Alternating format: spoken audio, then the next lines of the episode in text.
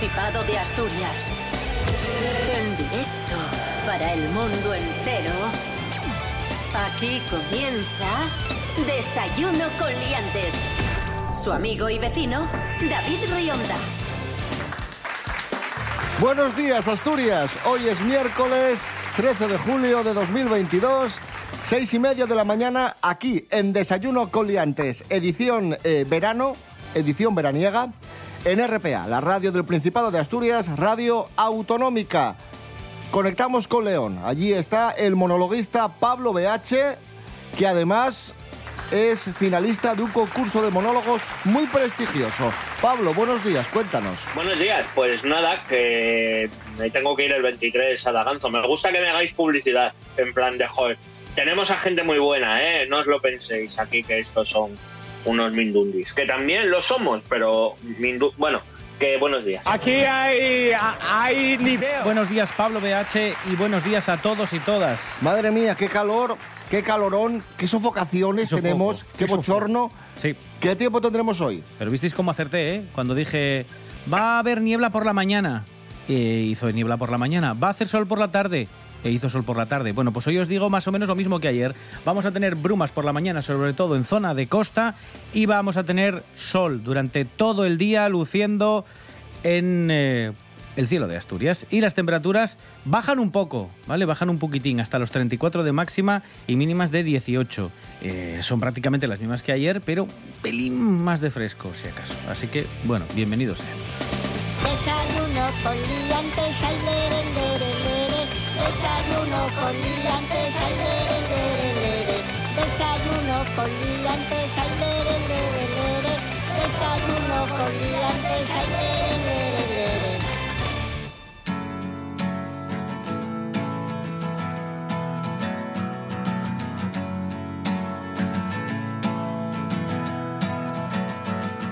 Comenzamos hablando de una cosa que no nos gusta nada en Asturias y que no gusta nada aquí en Desayuno con Liantes. Comer. Bien, Vamos a, hablar de comer. Mira, oh, uy. A ver, cuéntame, quiero saber más. Vamos a hablar del mejor restaurante para comer sin gluten de España.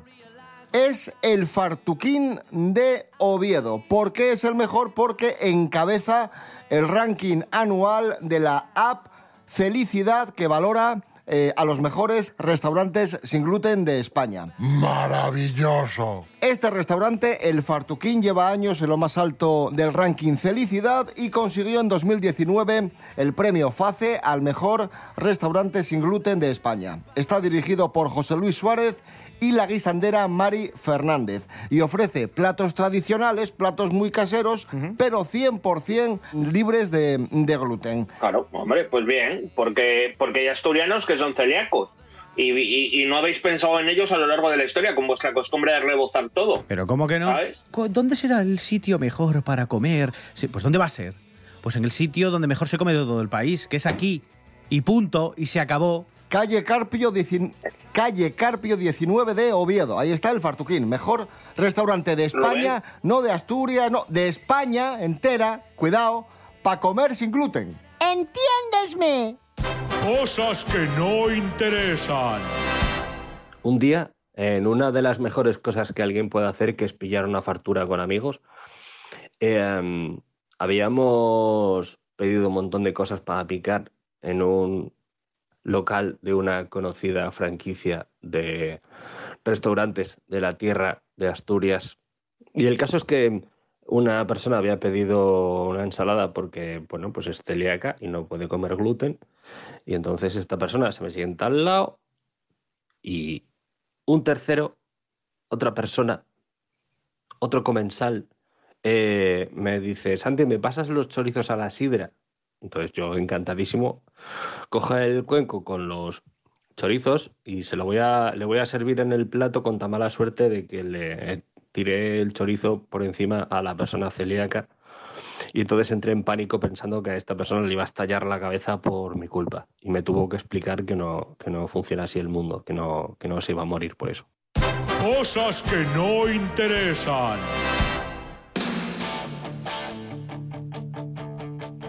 Seguimos en Desayuno Coliantes en RPA, la radio del Principado de Asturias. Hoy es miércoles 13 de julio de 2022. Han inventado la pastilla contra la resaca. ¡Ojo! Puede ser el invento definitivo. Cuidado. Ay, Dios. Atención. Cuidado con esto. Si esto realmente funciona y prolifera, yo creo que se va a vender bastante. Sí, sí. El problema es que si esto funciona y, y funciona bien, vamos a tener un problema de alcoholismo en la sociedad. Porque Ya. sabiendo que hay un remedio, la gente se va a poner hasta arriba. Como si la gente no lo hiciera ahora. Pero igual aumenta un poquitín más el consumo de, de alcohol. Así que, bueno, por una parte bien, pero por otra hay que tener ojo y que siga todo, bueno, pues tranquilín, ¿eh? Que Cuidado. con cabeza, en alguna celebración puntual y que no se nos vaya de las manos. Efectivamente. ¿Cómo funciona la pastilla contra la resaca? Nos lo cuenta Lorena Rendueles. Buenos días, Lorena. Buenos días, David. Buenos días, liantes. Ahora que ha llegado el verano y salimos más, tenemos más vida social, también bebemos más y, claro, al día siguiente, la temida resaca. Pues la resaca tiene los días contados gracias a una pastilla que ya está a la venta en Reino Unido. ¿En qué consiste? Sencillo. Ha de tomarse una pastilla 12 horas antes de beber y otra una hora antes. ¿Y qué sucede? Que hasta el 70% de alcohol se descompone. Las píldoras tienen una formulación basada en L-cisteína y vitamina B12 y dicen que combaten la aparición de la resaca antes de que el alcohol llegue al hígado descomponiéndolo en agua y dióxido de carbono. El propósito de estas pastillas es ayudar a los bebedores moderados a despertarse lo mejor posible sin tener que renunciar a una vida social activa. Actualmente solo se vende online y tiene un coste de 30 libras por 30 píldoras. Ya no hay excusa para esos planes entre semana en los que al día siguiente hay que ir a trabajar. Hasta la próxima, liantes. Gracias, Lorena Rendueles. Ahí estaba la pastilla contra la resaca, que está dando que hablar en todo el mundo. Y mientras llega la pastilla contra la resaca, si un día dio la casualidad de que tuviste una fiesta de Prado o una boda, o te liaste más de la cuenta y tienes resaca, ¿cómo la puedes combatir? Pues está con nosotros Carlos Herrera para traernos remedios caseros contra la resaca. Venimos a hablar hoy de este invento eh, para combatir la resaca, pero no es nada nuevo para mí, que yo conozco todos los trucos para recuperarse después de una noche un poco movida. ya saben ustedes. Hay mucha gente que dice que después de una noche de juerga hay que tomar antiinflamatorios eh, al día siguiente para encontrarse un poco mejor. Ibuprofeno, Efectivamente. paracetamol. Naproxeno, ibuprofeno, este tipo de, de medicamentos para evitar molestias y, so- y dolores. Pero esto es solo si usted tiene dolor muscular o de cabeza la, bueno, la mañana siguiente a que se haya usted corrido una buena fiesta. ¿eh? Si no, no lo tome porque es absurdo. Hay algo más importante y es que tomen ustedes agua, beban mucha agua porque uno de los síntomas de la resaca es que está usted deshidratado. Por eso, entre otras cosas, le duele la cabeza y tiene el cuerpo hecho mierda. Porque se ha deshidratado al beber alcohol. Hay que desayunar fuerte, ¿eh? porque Que su también cuerpo lo va a agradecer. su cuerpo necesita azúcar para combatir y hacer todas las cuestiones químicas que le están pues atareando por culpa del alcohol. Así que desayune con algo de dulce a ser posible y tome antioxidantes. Carlos Herrera, gracias. Señoras, señores, buenos días. ¡Ah!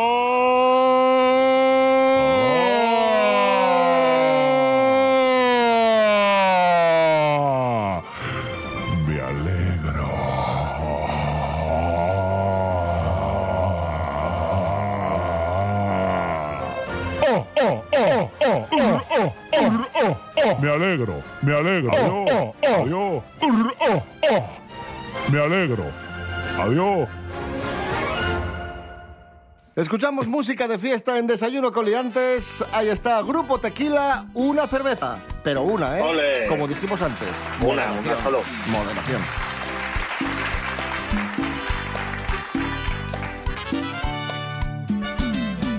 Una cerveza voy a tomar, una cerveza quiero tomar y así olvidarme de aquella trampa aquella trampa mortal. Otra cerveza voy a pedir, otra cerveza para brindar y no quedarme sin esperanzas, sin esperanzas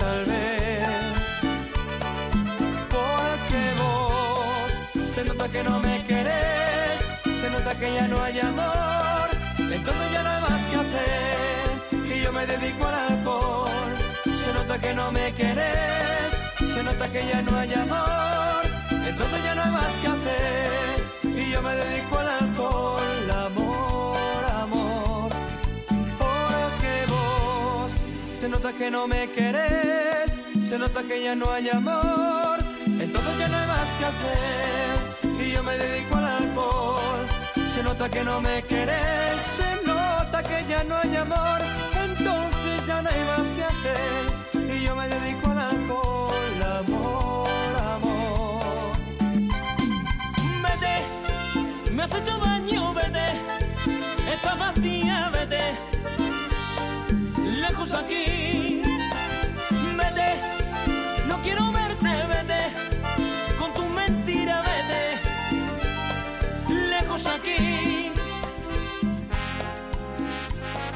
Continuamos en Desayuno Coliantes en RPA, la radio del Principado de Asturias. Antes escuchábamos a Grupo Tequila interpretando el tema Una cerveza y ahora no hablamos de cerveza, hablamos de sidra porque este fin de semana ha tenido lugar la 35 edición del concurso de escanciadores del Festival de la Sidra de Nava. Ole, ole, ole. Lo ha ganado nada más y nada menos que Salvador Hondó. El segundo fue Jonathan Trabanco y el tercero Wilkin Aquiles, que era el actual campeón y que ha ganado cuatro veces el concurso de escanciadores. Fue un concurso muy, muy reñido. Vamos a escuchar por este orden a Salvador Hondó, el ganador, Jonathan Trabanco, segundo, y Wilkin Aquiles, tercero. Lo que queremos escanciadores y que se escancie bien y poner en, en- en valor la figura del escanciador, que estamos reclamando ahora el patrimonio material de la humanidad por la UNESCO, entonces tenemos que empezar a dar ejemplo. Tal vez es sidra de primavera, es lo primero que sale, está un poco blanda la sidra y tiende a escapar. Entonces, en cuanto echas un, un poco al borde, te quedas sin sidra. Eh, aunque tengas hechos los restos, se te va a los lados. Llevo dos años ganando consecutivamente aquí, menos este año que ya, ya entregué el título. Llevo un buen ciclo de campeonato. Llevo tres campeonatos, un mundial y unos cuantos segundos ya. Estuve en el concurso de escanciadores y el comentario general que había allí es que este año había sido eh, muy reñido y había estado muy complicado porque la sidra estaba muy aguada y cuando está muy aguada es más difícil de escanciar. Claro. A mí me, Claro, claro, me claro. alucina la, la prueba y cómo se les puntúa. Eh, ya no es que tengan que, a- que acertar, algo que, que incluso para la gente aficionada a escanciar sidra es difícil. Ya no es simplemente que tenga que dar justo en el canto del vaso para que espalme y todo este tipo de cosas, sino luego es lo de la cantidad, en los decilitros o los mililitros que echan por culín, que lo tienen... eh, tan practicado, tan memorizado, tan intrínseco a su actividad diaria de especialistas en escanciar, que es que no se van, pero ni, ni dos mililitros. O sea, Y la postura, la altura, todo. sacan todo. de cada botella, creo que son cinco o seis culines, pero todos miden, o sea, se puede diferenciar uno de otro en dos o tres mili- mililitros, que a mí me alucina, digo, pero, pero si yo creo que ni midiéndolo aciertas. En la cumbre, in the camber. Hombre, y sobre todo ahora que es la, competición de verano, yo propongo que para darle un toque más de dificultad se haga el concurso de escanciador de sidra eh, de invierno, como los Juegos Olímpicos de verano y de invierno, pero que vaya, pues yo qué sé, eh, sobre patines, eh, escanciado artístico, ¿sabes? Que vayan escanciando mientras que suenan una canción, así, no sé, para darle más variedad. Estaría chulo y creativo. Yo desde aquí aportando ideas para el crecimiento cultural de la zona. Gracias, Pablo BH. Claro que sí, campeón. De nada, eso es lo que dices cuando digo una gilipollez, ya me lo yo cuenta a mí. No, hombre, no, no, no, está bien. Es un comentario divertido. Como divertido fue el lapsus de Ana Blanco, la presentadora del telediario, que informaba del arranque de la gira de Rosalía, de la cantante Rosalía, y tuvo un pequeño fallo, pero que fue muy gracioso. La gira de Rosalía es la gira Motomami.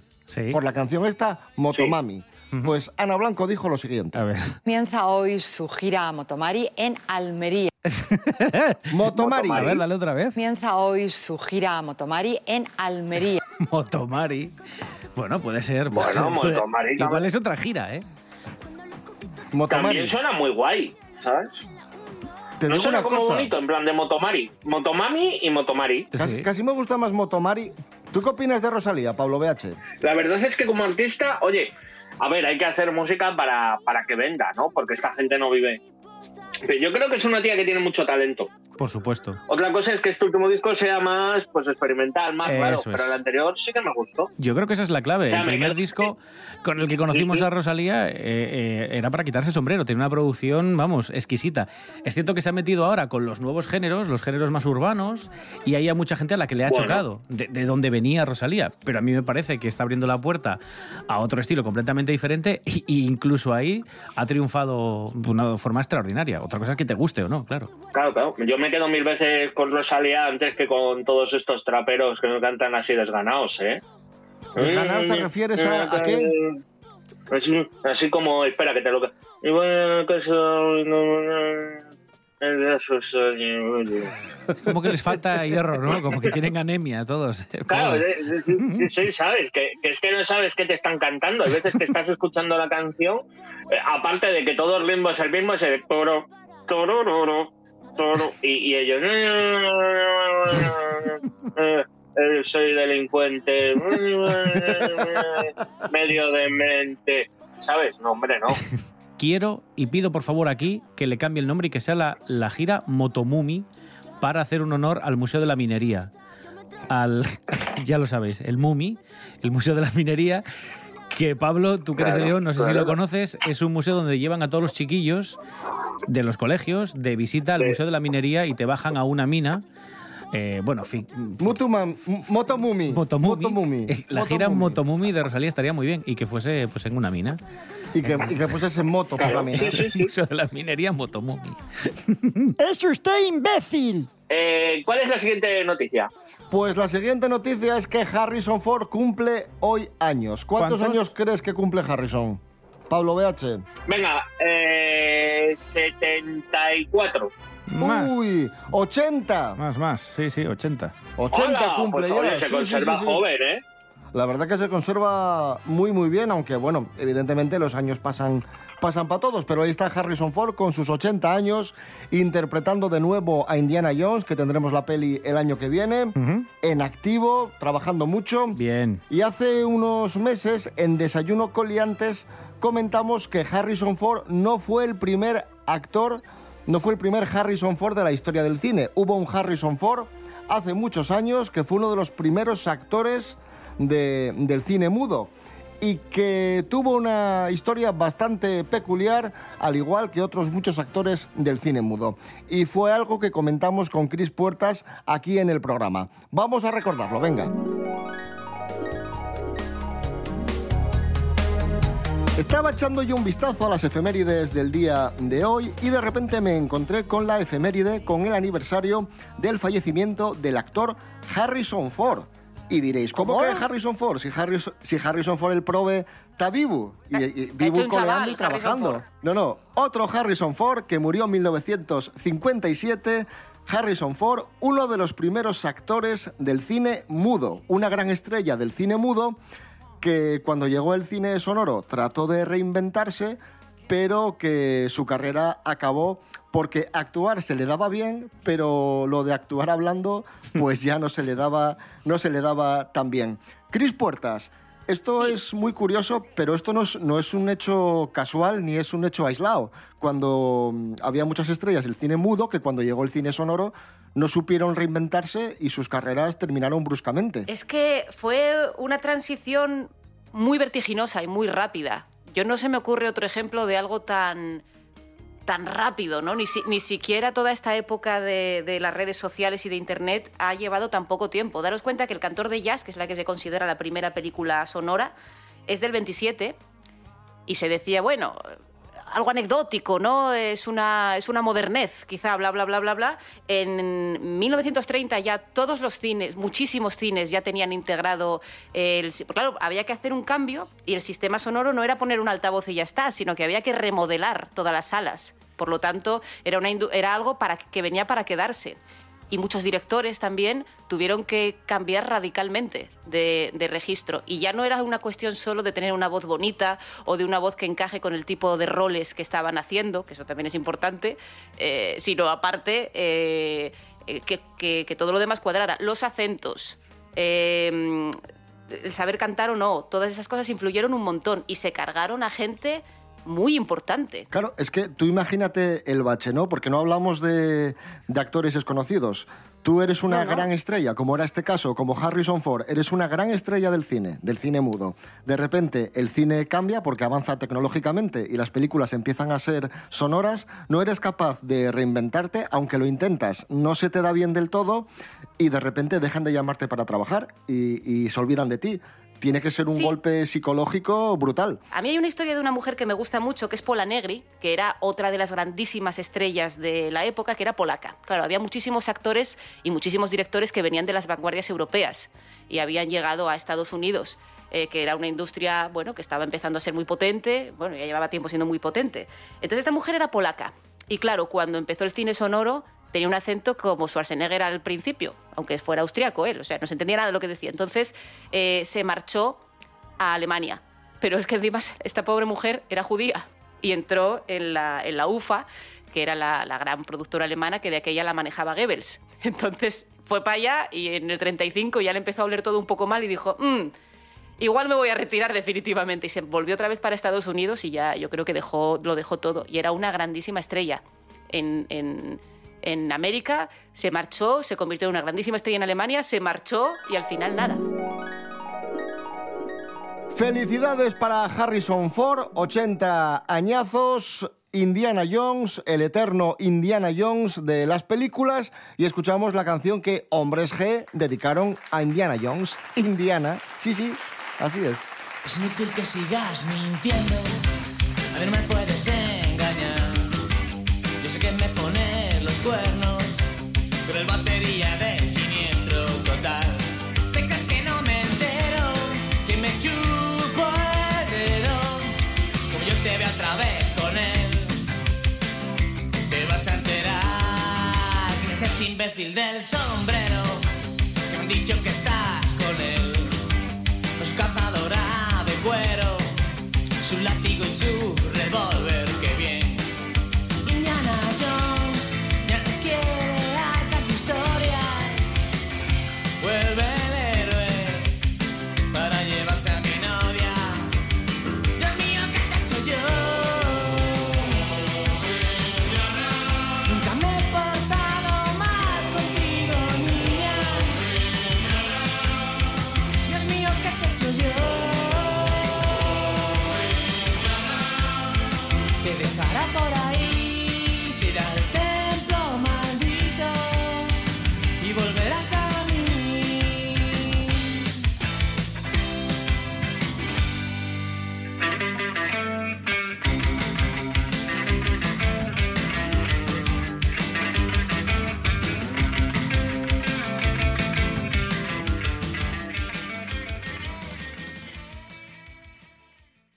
La voz en la noche en Asturias se llama Marcos Vega. Buenas noches, sean bienvenidos al espectáculo de la radio. Enseguida recordamos... Escucha RPA esta noche y mañana y pasado, noche tras noche.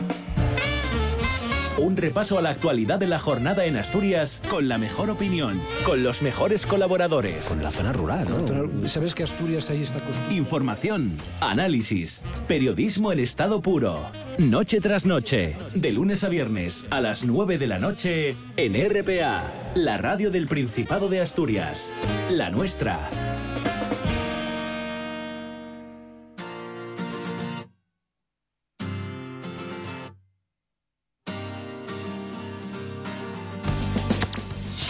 Desayuno con liantes. Seguimos en Desayuno Coliantes, en RPA, la radio autonómica, en este miércoles 13 de julio.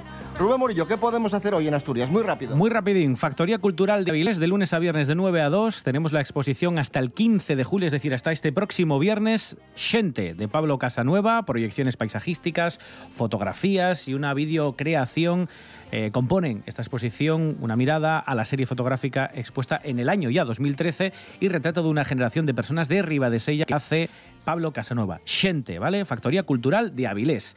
Una obra de teatro en el Teatro Jovellanos, ocho y media, hoy miércoles, La sumisión y el porvenir está en los huevos.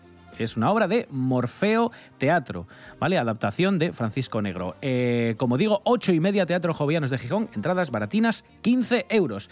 Y como sabéis, seguimos celebrando la Semana Negra, ¿vale? Semananegra.org, tenéis un montón eh, de secciones, hay una que se llama programa y vienen todas las actividades, pero hoy destacamos que se celebra el Día Asturias Foto y Periodismo con un montón de proyecciones, por ejemplo, de Luis Sevilla, Fiestes, también de Carolina Santos, Huyendo de la Guerra, eh, la de Álvaro Fuente, Cortadores de Nicaragua, Alex Zapico, presenta La Colmena, Marcos León, Miraes 2007-2022 y Mercedes eh, Menéndez con La Voz de África. ¿Vale? Esto es a las diez y media en la carpa de encuentros Asturias en foto y periodismo. Es eh, el espacio que le dedican hoy en la Semana Negra a este grupo de fotoperiodistas.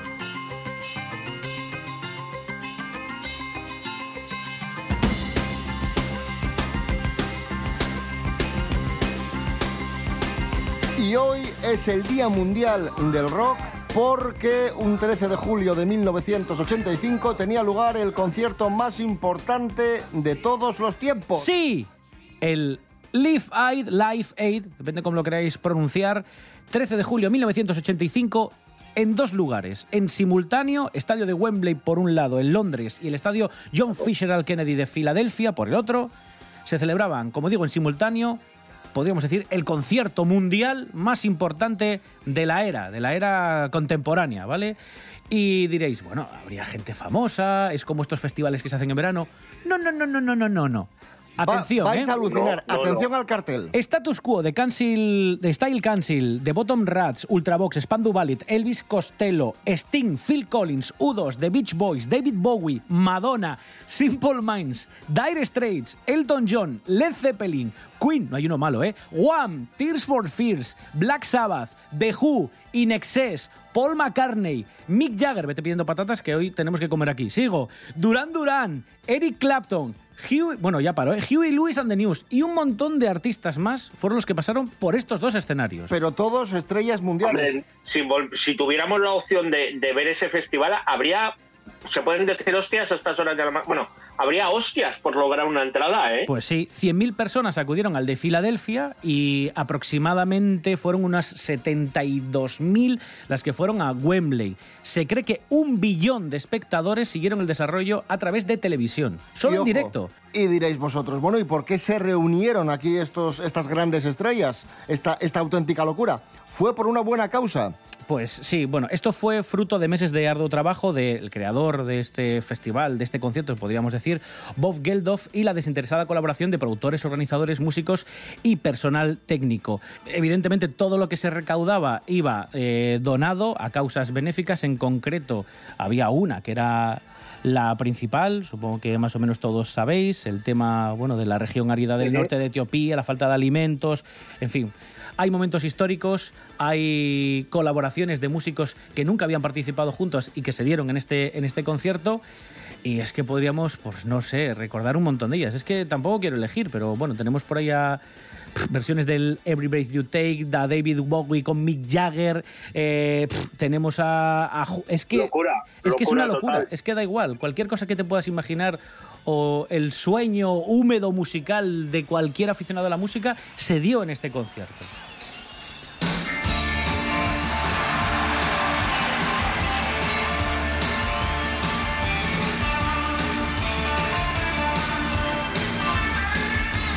Vamos a irnos escuchando la actuación de Dire Straits en este... ¡Qué raro! En este gran concierto, Sultans of Swing. No me lo esperaba. Y, y nada, mañana, mañana más y mejor. Vale, seis y media de la mañana. Como siempre, Rubén Morillo. David Rionda. Hasta mañana. Hasta mañana. Pablo BH, hasta mañana. ¿Cómo que esta mañana? ¿Me vais a llamar mañana? Sí. On down south. Way on down south. Monday town.